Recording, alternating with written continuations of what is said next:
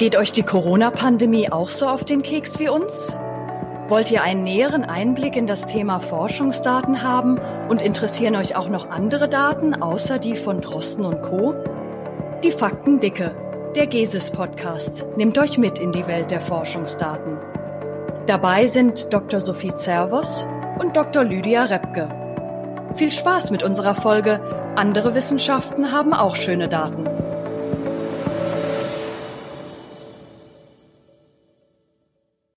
Herzlich willkommen, liebe Hörerinnen und Hörer, liebe Faktenfreunde. Hallo Lydia. Auch von mir ein herzliches Willkommen und ein dickes Hallo an dich, Sophie. Ich freue mich, dass wir es endlich geschafft haben, unsere erste Podcast-Folge aufzunehmen. Ja, also für euch da draußen, Sophie und ich, wir arbeiten beide bei GESIS, Leibniz Institut für Sozialwissenschaften und produzieren den Podcast auch in diesem Rahmen. Die Idee zu die Fakten dicke ist hauptsächlich dadurch entstanden, dass es bei GES so viele tolle sozialwissenschaftliche Daten gibt und die können natürlich von anderen Forschenden weiter genutzt werden. Und deshalb wäre es ja auch eigentlich schade, wenn keiner von der Existenz dieser Datenschätze wüsste und diese dann einfach irgendwann mal im Archiv einstauben würden. wenn man irgendwann mal in der Zukunft dann auf sie nur noch als historische Reliquien zurückblicken würde, das wäre doch echt fatal. Also, naja, wie dem auch sei. Ich würde vorschlagen, wir stellen allen, die uns zuhören, kurz unser Institut vor. Und am besten machst du das, Sophie, oder? Weil du bist ja schon viel länger hier und weißt, wo der Lase, der Lase, wo der Hase hinläuft. Ich wollte sagen, wo der Hase lang läuft. Bloß gut, dass du mich jetzt nicht als alten Hasen bezeichnet hast. Ähm, du meinst wie der Hase. ja, genau. Also, GESIS ist ein sozialwissenschaftliches Forschungsinstitut. Wir gehören zur Leibniz-Gemeinschaft und wir fördern die sozialwissenschaftliche Forschung, Forschung äh, indem wir forschungsbasierte Dienstleistungen anbieten. Und dabei ist GESIS die größte europäische Infrastruktureinrichtung für die Sozialwissenschaften. Moment mal, also was jetzt Infrastruktureinrichtung? Das klingt ganz schön abstrakt, muss ich jetzt mal sagen. Was genau soll denn das sein? Ja, es stimmt natürlich. Ähm, das ist tatsächlich ein sehr schwer verständlicher Begriff. Äh, aber er besagt im Grunde nichts anderes, äh, als dass wir Wissenschaftlerinnen und Wissenschaftler auf allen Ebenen ihres Forschungsprojektes mit gewissen Services unterstützen. Was sind das so für Ebenen?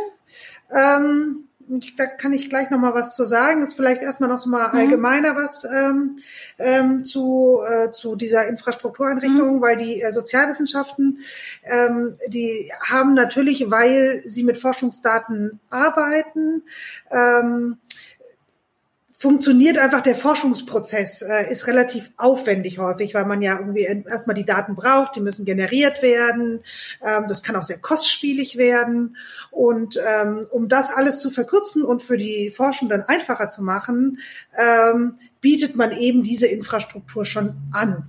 Und jetzt mhm. äh, das, was du sagtest mit ja. den Ebenen, also man fängt damit an, dass man Forschenden beratend zur Seite steht, wenn sie zum Beispiel erstmal die Studie planen da gibt es mhm. ganz bestimmte Aspekte, die man beachten muss. Ähm, das erforschen wir auch. Und dann eben auch, wenn Sie die Daten erheben wollen, dass man ihnen äh, Methoden an die Hand gibt, wie sie das am besten machen können oder auch zum Beispiel Umfrageinstitute empfehlen würde oder ähm, dass äh, sie vielleicht gar keine Daten erheben wollen, weil wir schon ganz viele Daten einfach vorhalten, die sie nutzen können für ihre Forschung. Und dann unterstützen wir sie auch noch bei der Datenanalyse.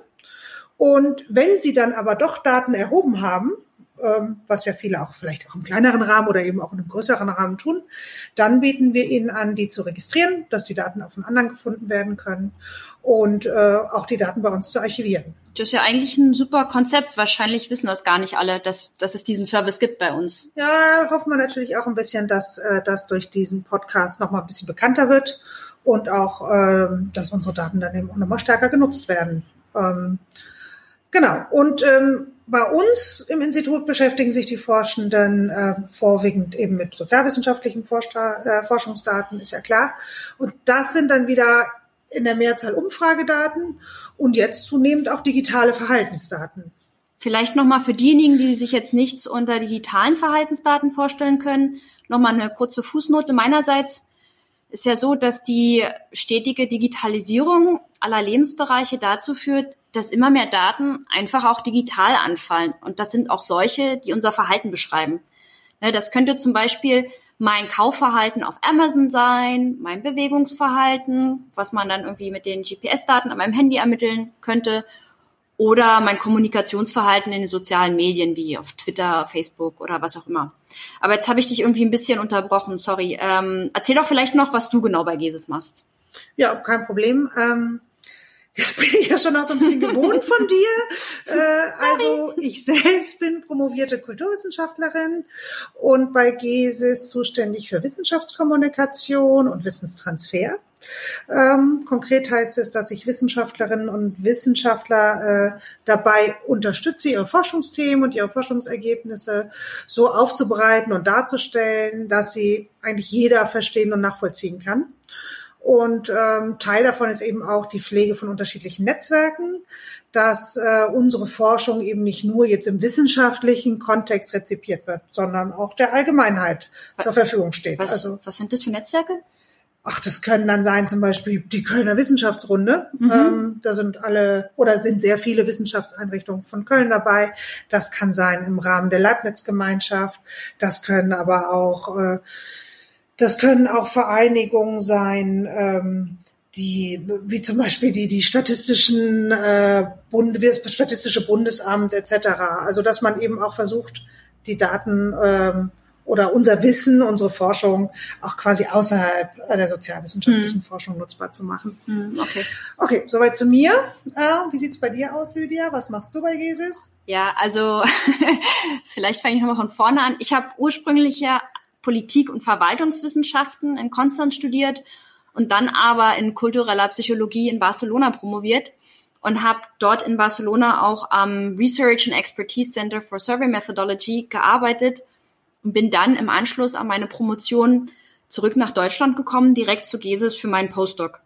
Und da bin ich jetzt nun in der Abteilung Survey Design and Methodology tätig, sprich also für Umfragedesign und Methodik in der Abteilung und insbesondere gefällt mir tatsächlich Fragebogendesign. Und das äh, ist sozusagen die Frage, wie man einen Fragebogen mit seinen Fragen und Antworten so konzipiert, damit man möglichst genau das misst, was man auch messen möchte. Ne? Und kleine Anekdote mal noch in dem Kontext. Eine sehr gute Freundin von mir aus Barcelona erzählt auf Partys ständig, dass sie Designerin sei und verheimlicht dabei, dass es sich eigentlich um Fragebogendesign handelt. Das ist natürlich auch äh, eine gute Idee, um sich äh, mal ein bisschen interessanter zu machen. Ja, ähm, in der Tat. Vielleicht auch nachvollziehbar, ehrlich gesagt, weil irgendwie kommt das Thema ja auch ein bisschen trocken daher. Äh, oder Lydia? Also ganz im Gegenteil, das muss ich jetzt ja sagen.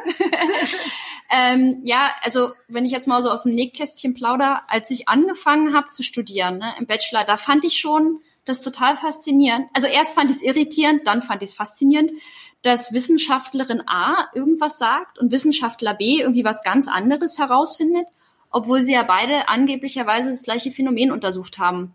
Und wenn man dann allerdings die äh, Lupe aus der Hosentasche zückt, äh, dann genauer hinguckt, dann sieht man, dass sie eigentlich unterschiedlich vorgegangen sind. Ne? Also entweder haben sie nicht das gleiche gemessen, aber gleich betitelt, oder sie haben die schon die, die gleichen Sachen gemessen, aber vielleicht anders ausgewertet oder im schlimmsten Fall vielleicht sogar beides. Und dieser Unterschied in der Methodik führt dann mitunter einfach auch zu unterschiedlichen Ergebnissen. Und am Ende bedeutet das, dass die Ergebnisse einfach nicht vergleichbar sind. Nicht überall, wo halt Konzept A draufsteht, ist auch Konzept A drin. Ne? Ja, also äh, du willst im Prinzip äh, sagen, dass kleine methodische Unterschiede durchaus auch eine große Auswirkung auf das Ergebnis haben können. Ja. Ähm, ja, das ist tatsächlich schon auch ganz interessant. Ähm, vielleicht ist es sogar spannend. Ah, ähm, lehne ich jetzt mal nicht zu weit aus dem Fenster. werden wir dann sehen, ob du uns davon überzeugen kannst. Ähm, und wie sich ja übrigens jetzt auch im Verlauf der Corona-Pandemie herausstellt, ist das Thema ja auch außerordentlich aktuell. Also Forschung allgemein, aber insbesondere auch das Thema Forschungsdaten sind ja gerade in aller Munde und spielen eine große Rolle in den Medien und im öffentlichen Diskurs. Und das muss man ja mal festhalten, ist schon mal was ganz Neues. Also vorher gab es im öffentlichen hm. Diskurs, äh, sag ich mal, über so globale Phänomene immer Leute, die wissenschaftliche Erkenntnisse äh, übersetzt haben. Also Leute wie ich, Wissenschaftsjournalisten, mhm. aber eben auch vor allen Dingen Identifikationsfiguren oder Meinungsmacher. So wie äh, Greta Thunberg, ne, in der, in der, äh, in der Klimakrise. Genau. zu, zu viele Buchstaben hintereinander. Also so wie Greta Thunberg in der Klimakrise. Jetzt habe ich Ja, genau. Ähm, ja. Und jetzt stehen die äh, Wissenschaftlerinnen höchstpersönlich voll im medialen Fokus das neu. Äh, es gibt sozusagen keine Zwischeninstanz mehr. Ähm, das prominenteste Beispiel ist hier äh, ganz klar der Virologe Christian Drosten von der Charité, ähm, vor allen Dingen mit seinem Podcast beim NDR. Nennen kann man hier aber auch Alexander Kikolet, äh, der als Inhaber des Lehrstuhls ähm, für medizinische Mikrobiologie und Virologie an der Universität Halle-Saale ja wirklich auch in sehr vielen Talkshows zu Gast war ja, und der Jonas Schmidt-Schanasit war gerade auch am Anfang sehr viel zu sehen in Talkshows. Der ist übrigens vom Bernhard-Nocht-Institut für Truppenmedizin und ist jetzt noch sehr aktiv auf Twitter. Ja, genau. Twitter ist natürlich da auch eine wichtige Plattform. Ähm, ja, und äh, das bringt uns jetzt gleich auch noch zum nächsten Punkt, ähm, denn nicht nur in den Medien und, ähm, und in den Öffentlichkeiten wird gerade ähm, sind die sind die wissenschaftlichen Expertinnen gerade sehr gefragt, ähm, sondern vor allen Dingen auch ähm, äh, von der Politik, äh, weil Forschungsdaten eben auch eine große Relevanz äh, für Politik haben. Äh, Im Grunde, weil sie versprechen, das, was man evidenzbasierte Fakten nennt, zu liefern.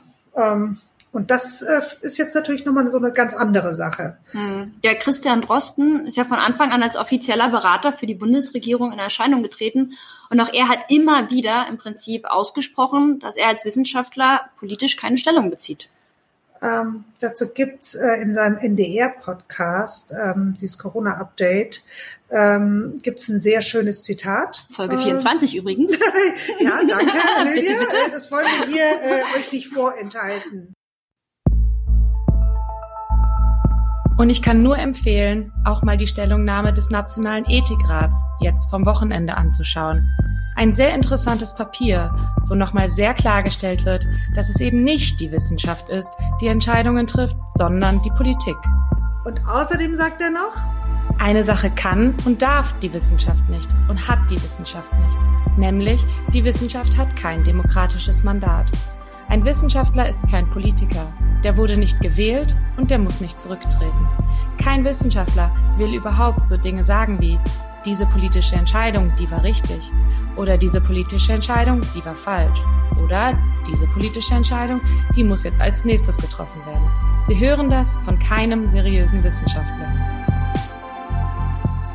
So eindeutig äh, hat sich zum Beispiel der Virologe Hendrik Streeck von der Uniklinik Bonn ähm, äh, in seiner viel zitierten Heinsberg-Studie äh, ja nicht verhalten. Und äh, insbesondere wurde er ja für die Art der Veröffentlichung seiner Studie kritisiert. Kannst du da noch mal was zum Hintergrund sagen kurz?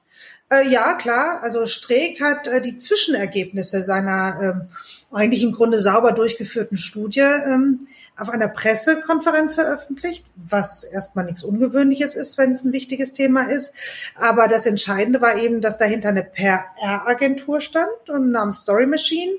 Und ähm, die war vor allen Dingen mit der Kommunikation der Studie in den sozialen Medien beauftragt.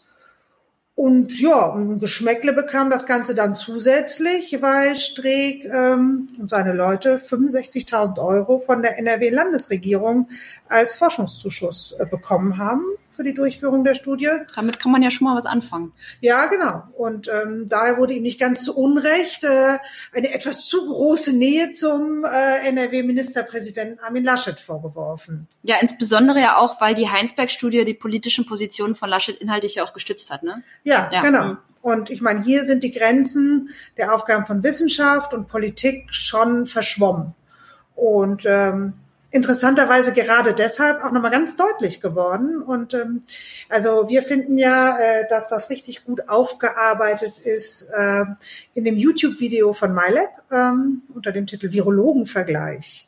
Woher weißt du denn, dass ich das auch gut finde? Ja. okay, gut.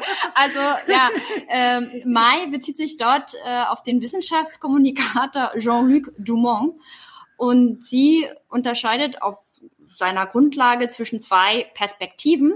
Einerseits dem What und andererseits dem So What. Die Wissenschaft interessiert sich ganz klar für das What, also für ihren Untersuchungsgegenstand oder ihre Forschungsfrage und versucht wiederum, diese genau wie möglich mit Daten zu beschreiben. Ja, genau. Und äh, die Allgemeinbevölkerung oder die gesellschaftlichen Gruppen äh, finden eben nicht in erster Linie das What interessant, äh, sondern das, was sich aus diesem What schlussfolgern lässt. Also das So What. Ähm, genau. Also was kann man aus diesem aus diesen Erkenntnissen äh, für die Lösung bestimmter Probleme schlussfolgern? Ähm, hier geht also ganz konkret um die Relevanz des Wissens. Ja, und normalerweise wird ja in der Wissenschaft erst das What produziert und später dann das So What. Zum Beispiel, indem die Politik konkrete Maßnahmen ableitet oder so. Ich habe jetzt allerdings in letzter Zeit irgendwie das Gefühl, dass sich dieser Prozess umgedreht hat. Also sprich, das So What stand bereits fest, aber es mussten noch die dazugehörigen wissenschaftlichen Ergebnisse produziert werden. Also das, was wir vorhin als So What beschrieben haben, äh, Quatsch, als das What beschrieben haben. Ja, genau. ja jetzt bin ich selber durcheinander gekommen. So viele Whats. Aber okay, gut. Also was ich eigentlich sagen wollte, ist, irgendwie habe ich das Gefühl, wir denken momentan den Forschungsprozess rückwärts. Ich weiß nicht, was, verstehst du, was ich meine? Ja, ja, auf jeden Fall, auf jeden Fall. Ähm, und das ist äh, auch ein äh, zentraler Aspekt, äh, weil an Wissenschaft eigentlich der Anspruch ja gestellt wird, dass sie objektiv ist. Und momentan erscheint sie aber teilweise handlungsmotiviert und ähm, ja, auf gewisse Art und Weise perspektivisch. Im Grunde dafür, dass man daraus politische Meinungen und Handlungen ableiten kann.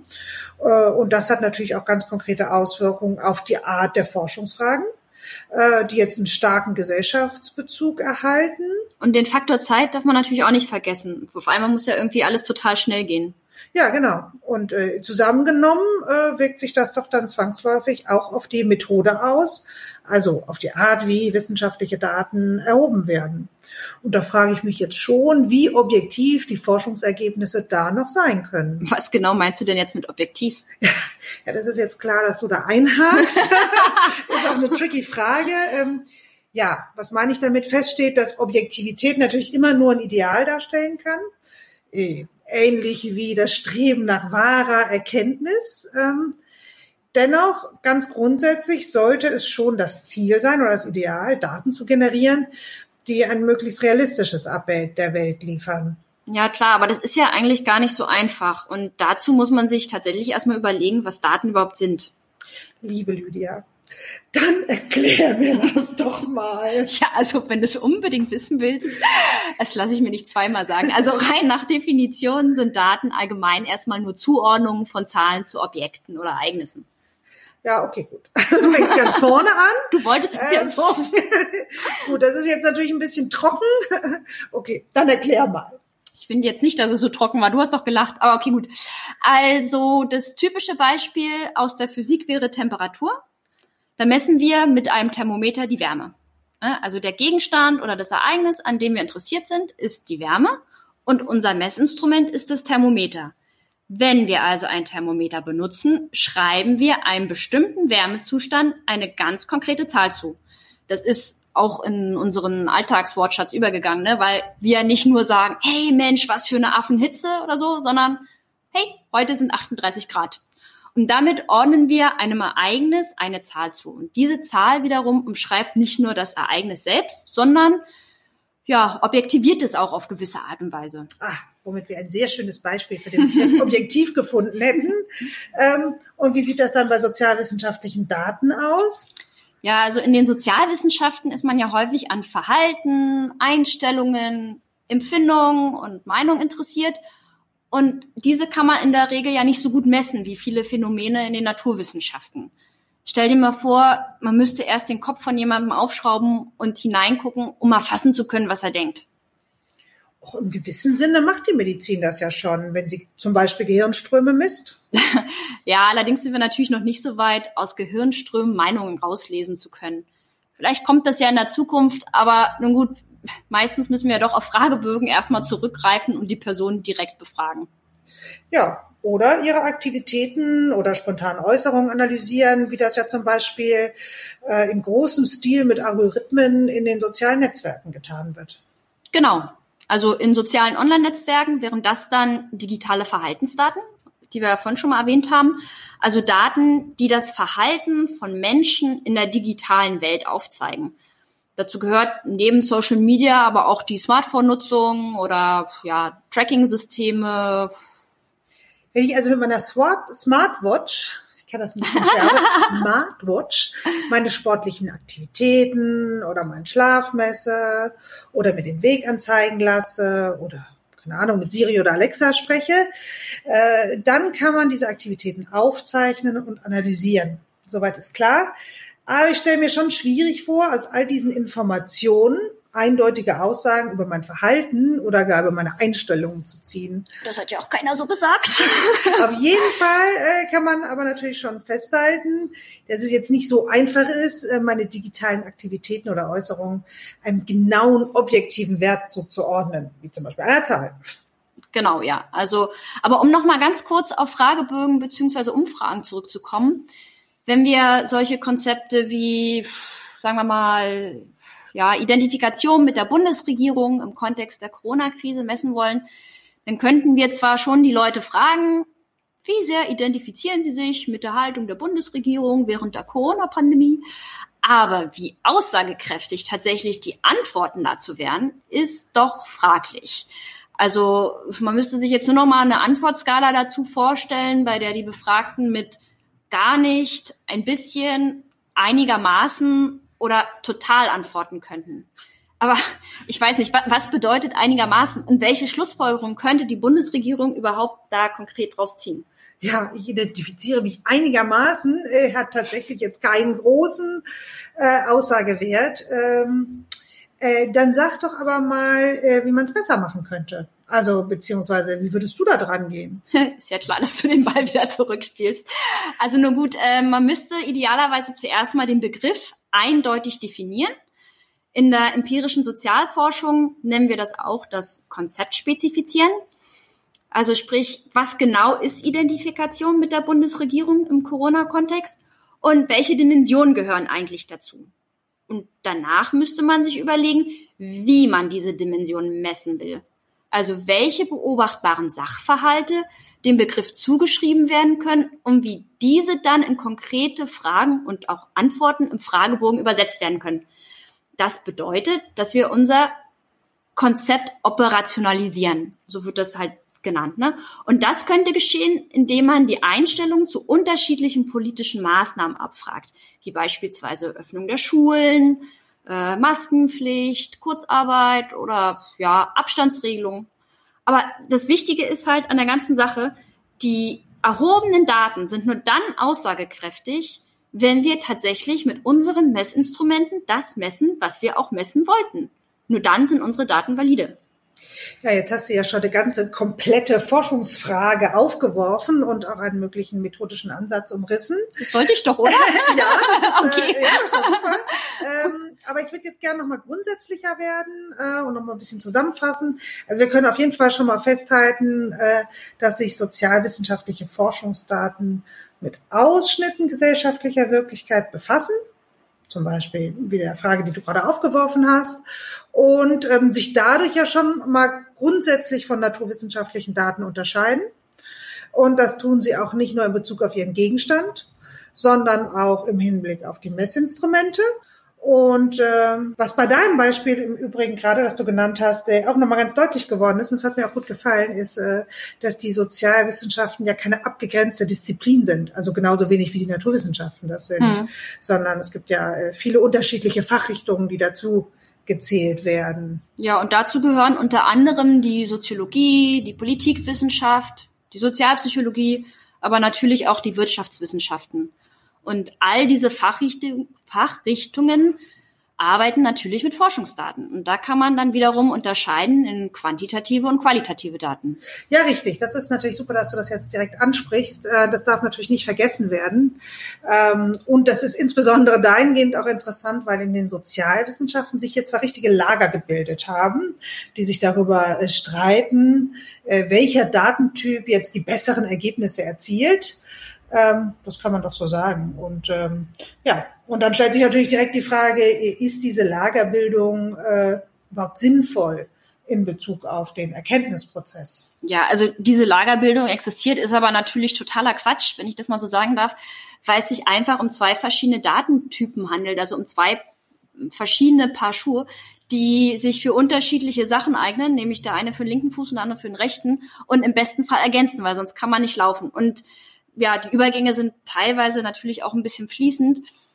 Die Erhebung qualitativer Daten, also die Durchführung von beispielsweise offenen Interviews oder Fokusgruppen oder so, kann erheblich zum Erkenntnisgewinn beitragen, genauso wie auch die Erhebung quantitativer Daten. Also man kann nicht sagen, dass normativ eins besser ist als das andere. Ähm, hier möchte ich kurz ergänzen, und zwar du meinst mit offenen Interviews äh, die Befragung von Einzelpersonen die dann allerdings ähm, auch genügend Raum bekommen, detailliert äh, auf die Frage zu äh, die Frage detailliert zu beantworten.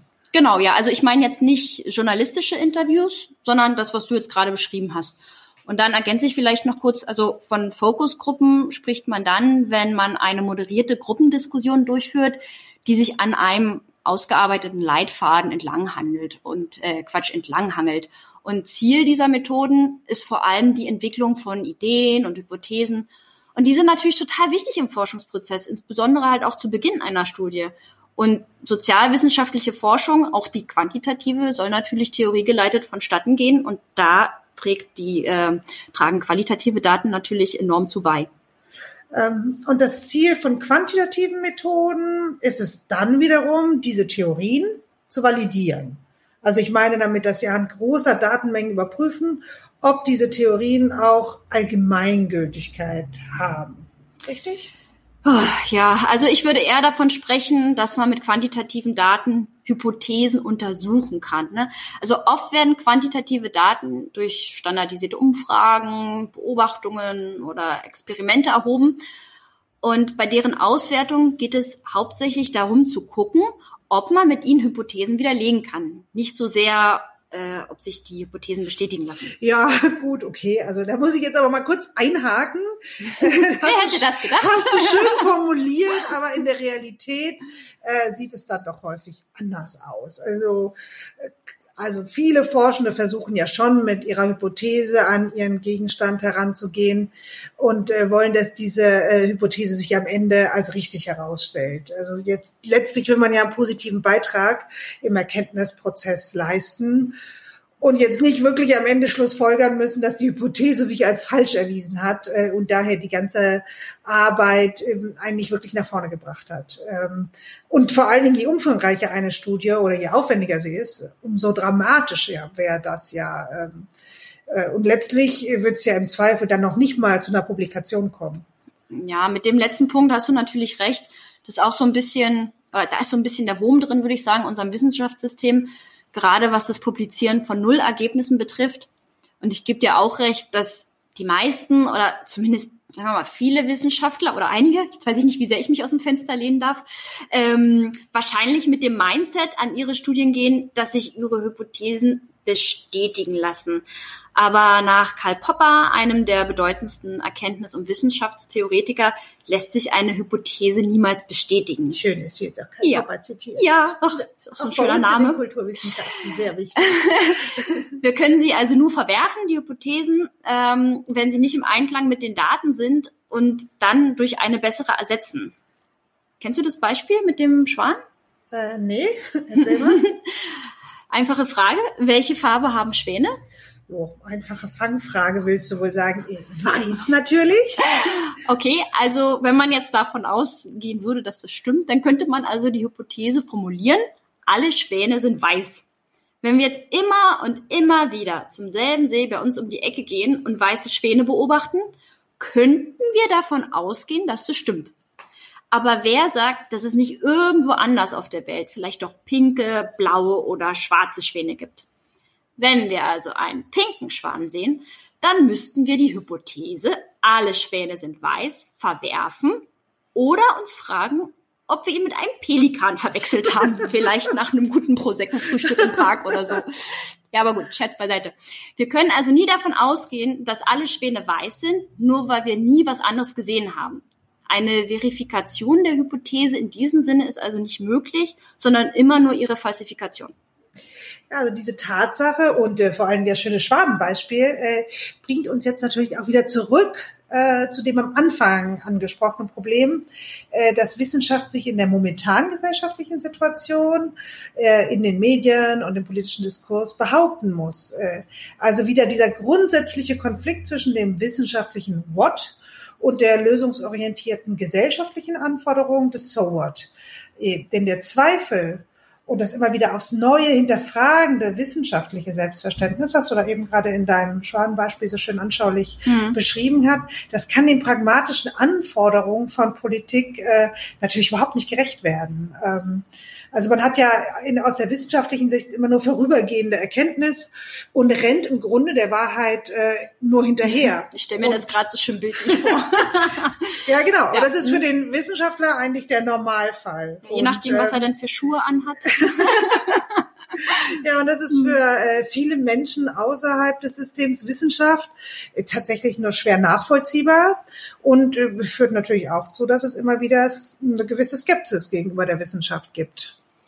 Weißt du was? Ähm, ich meine, man soll ja nicht von sich auf andere schließen, aber ich glaube ja, jeder Wissenschaftler fühlt sich irgendwann mal in seiner Karriere so, als ob alles keinen Sinn mehr ergeben würde. Jetzt nicht weinen, Lydia. Ach ja, ganz nach Aristoteles übrigens. Je mehr ich weiß, umso mehr weiß ich, dass ich nichts weiß. Ja, das hast du natürlich jetzt schön zitiert. Aber ich glaube natürlich auch, dass dann irgendwann der Moment kommt, in, in dem man feststellt, dass doch nicht alles für die Katz ist. Ja, das ist auch gut so. Ja, ja sonst gäbe es wahrscheinlich nur vollkommen deprimierte Wissenschaftler. Aber es gibt ja schließlich doch sowas wie wissenschaftlichen Konsens, der sich durch das Anhäufen und das Replizieren von Forschungsarbeiten oder Forschungsergebnissen herauskristallisiert. Ja, also du meinst, wenn man doch schon sehr lange und an sehr vielen Orten Schwäne beobachtet hat. Ohne Alkoholeinfluss. dann waren eben doch bisher keine Pinken dabei, sondern die Pinken haben sich eben doch immer als Pelikane entpuppt. Das könnte man so sagen, obwohl der Konsens natürlich nicht unumstößlich ist. Ne? Schließlich wissen wir jetzt ja auch, dass wir nicht mehr auf einer Scheibe leben. Ja, okay, also einer der wichtigsten. Okay, hat dich nicht überzeugt, ja, gut, ist jetzt ein anderes Thema. Ja. Also einer der wichtigsten Aspekte, äh, so viel können wir auf jeden Fall schon mal feststellen, ist äh, die Sicherstellung des Konsens. Äh, ist also äh, vor allen Dingen auch eine methodische, eine methodische Geschichte. Stimmt. Und da lohnt es sich auch einen genaueren Blick drauf zu werfen, weil es ja ein richtig breites und wie ich persönlich natürlich finde, spannendes und gar nicht so trockenes Feld. Ähm, denn nur der, der weiß, wie man an die Ergebnisse gekommen ist, das heißt also, wie die Daten erhoben worden sind und wie sie analysiert worden sind, der kann am Ende auch wissenschaftliche Studien interpretieren. Aber ja, wie gesagt, das führt jetzt hier für die erste Folge zu weit. Schließlich brauchen wir noch Material für die kommenden Folgen des Podcasts. Ja, du sagst es.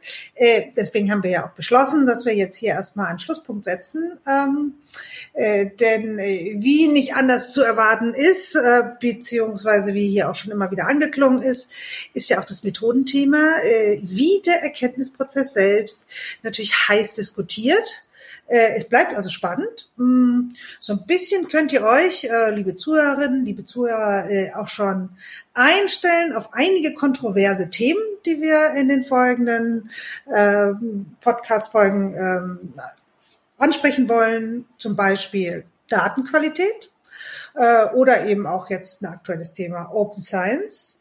Oder auch diese Wunder, dieses wunderbare Thema äh, statistische Berechnungen. Ja. Da hüpft dein Herz, oder? mein Herz, ja, da freue ich mich schon ganz doll. Ähm, muss ich mich hier zusammenreißen. Ja, also genau. Und äh, zu den Themen, die Sophie jetzt schon angesprochen hat, gehören Fragen wie, wie kann ich im Datendschungel die Daten finden, die tatsächlich qualitativ hochwertig sind? Vor welche Herausforderungen stellt uns Open Science und welche Chancen bietet es uns? Und ja, vielleicht habt ihr euch auch schon mal gefragt, was an dem Satz dran ist vertraue keiner Statistik, die du nicht selbst gefälscht hast. Ja, ja, und äh, genau. Und bevor ich es vergesse, ähm, zur heutigen Folge äh, könnt ihr weiteres Material finden. Und zwar unter www.podcast.gesis.org. Und äh, außerdem laden wir auch noch eine schriftliche Version des Podcasts hoch. Ähm, äh, manche möchten ja das auch lieber nochmal lesen. Äh, genau. Und zu guter Letzt, äh, und das darf man auf keinen Fall vergessen, bedanken wir uns ganz herzlich bei Johanna Dölken und Linda Umme für ihre wirklich tolle inhaltliche Unterstützung bei dieser Folge und natürlich selbstverständlich bei unserer Technikfrau und äh, Teaserstimme Claudia O'Donovan Belante. Äh, genau. Und mindestens genauso wichtig, äh, vielen herzlichen Dank, dass ihr, liebe Zuhörerinnen und Zuhörer, uns eure Aufmerksamkeit geschenkt habt. Da schließe ich mich natürlich an und damit verabschieden wir uns. Bis zur nächsten Folge, liebe Faktenfreunde. Bis dann. Tschüss.